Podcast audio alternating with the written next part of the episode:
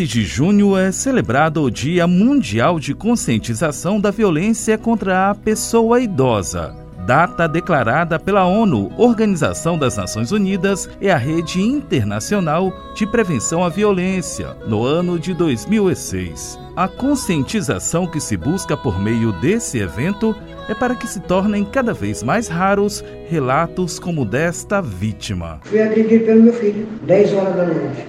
Ele estava discutindo lá com a mulher dele lá. Mas ele estava com o boteco na, na, mão, botou na pia e veio porque ele achou que eu tinha falado uma palavra lá. Eu já quase não falei nada. Pô. Aí ele veio e, e começou a dar, olha pra minha cara, olha pra minha cara. Digo, sim, rapaz, o que, é que eu te, posso ficar te olhando o que é?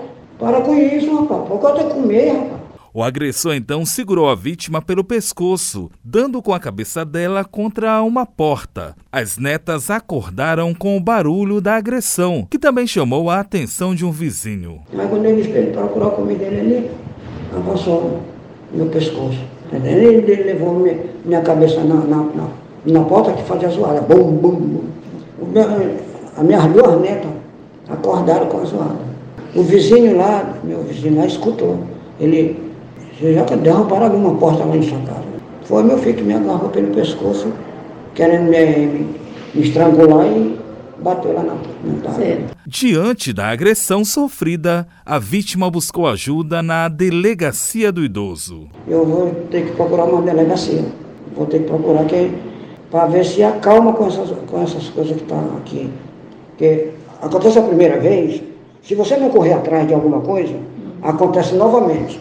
Às vezes até a pessoa que vai tomar algum depoimento seu vai dizer, por que, que você não fez logo a primeira vez? Então eu estou fazendo pela primeira vez, quero que seja a última, que eu não quero mais precisar disso aí. Com um registro médio de 75 casos de violação aos direitos da pessoa idosa atendidos por semana em 2022, a Delegacia de Proteção ao Idoso em São Luís, até o momento, já superou os 1.300 registros este ano. São casos que vão de maus tratos ao abandono, conforme relata a titular do órgão, a delegada Igliana Azulay. A gente atende por dia, média aí de 15 idosos por dia. E isso só, eu estou falando de idosos que vão lá com alguma situação de violência. São os maus tratos, a lesão corporal, né, a agressão física, o abandono, a violência patrimonial praticada principalmente contra pessoas da família, né, que usam o dinheiro do idoso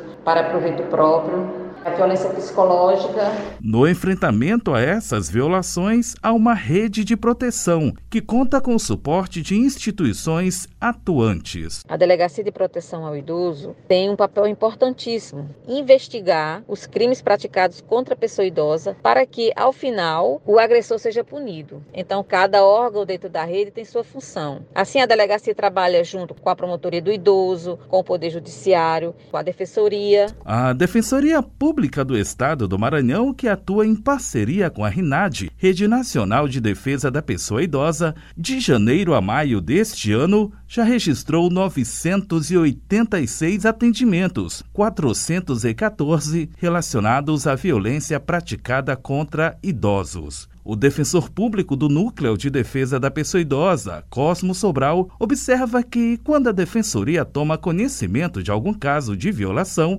o tratamento é realizado de forma multidisciplinar. O tratamento ele é multidisciplinar. Primeiramente, nós procuramos é, fazer uma abordagem sobre o viés assistencial, do, do sócio-assistencial, perfeito? Vai uma equipe de serviço social até o local, verificar aquela situação que está sendo narrada. Depois, por exemplo, se for algo tão urgente a ponto de ter que tomar uma medida judicial, a gente toma imediatamente, entrando com uma ação, eh, uma medida judicial que na maioria dos casos é o pedido de medida protetiva lá na vara do idoso. E obviamente temos uma articulação imediata com o Poder Judiciário e com o Ministério Público que atua também com a delegacia do idoso. Se for necessário fazer um resgate para encaminhamento dessa pessoa para um outro local de acolhimento temporário, a gente faz também com as secretarias municipais de assistência social. Ponderações que fazem referências à atuação da rede de proteção ao idoso, conforme esclarece o defensor público, também integrante do Núcleo de Defesa da Pessoa Idosa, Vinícius Goulart. A rede de proteção à pessoa idosa trata-se de uma ferramenta né, que é dotada de uma grande coesão entre as instituições que ali participam. Então, quando chega uma demanda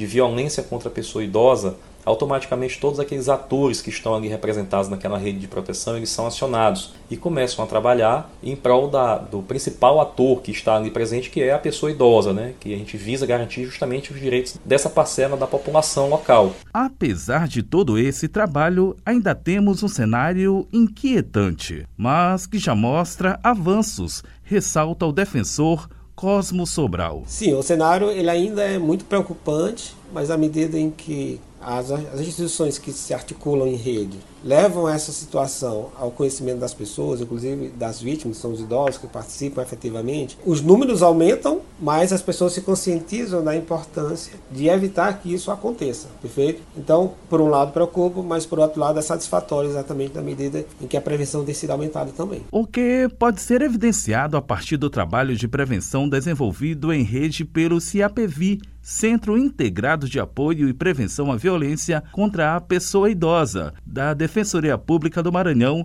coordenado pela assistente social Isabel Lopezic. Nós fazemos né, um, um, trabalho em rede com palestras, encontros, oficinas em CRAs, CREAS, nos grupos de idosos, nas igrejas das diversas denominações, é buscando é, levar a questão do, do próprio direito que o idoso tem, para que ele se empodere, para que ele seja senhor da sua vida e os canais que ele pode buscar quando já sofre violência. Parceria com foco na prevenção e que passa pelo diálogo com as diversas políticas voltadas ao idoso. O CAPV tem sido esse parceiro que faz essa interlocução com as diversas políticas em favor da pessoa idosa na busca realmente de prevenir a violência. Um exemplo desse trabalho de prevenção está na campanha Júnior Violeta, observa Lopezic. A exemplo disso é a campanha é,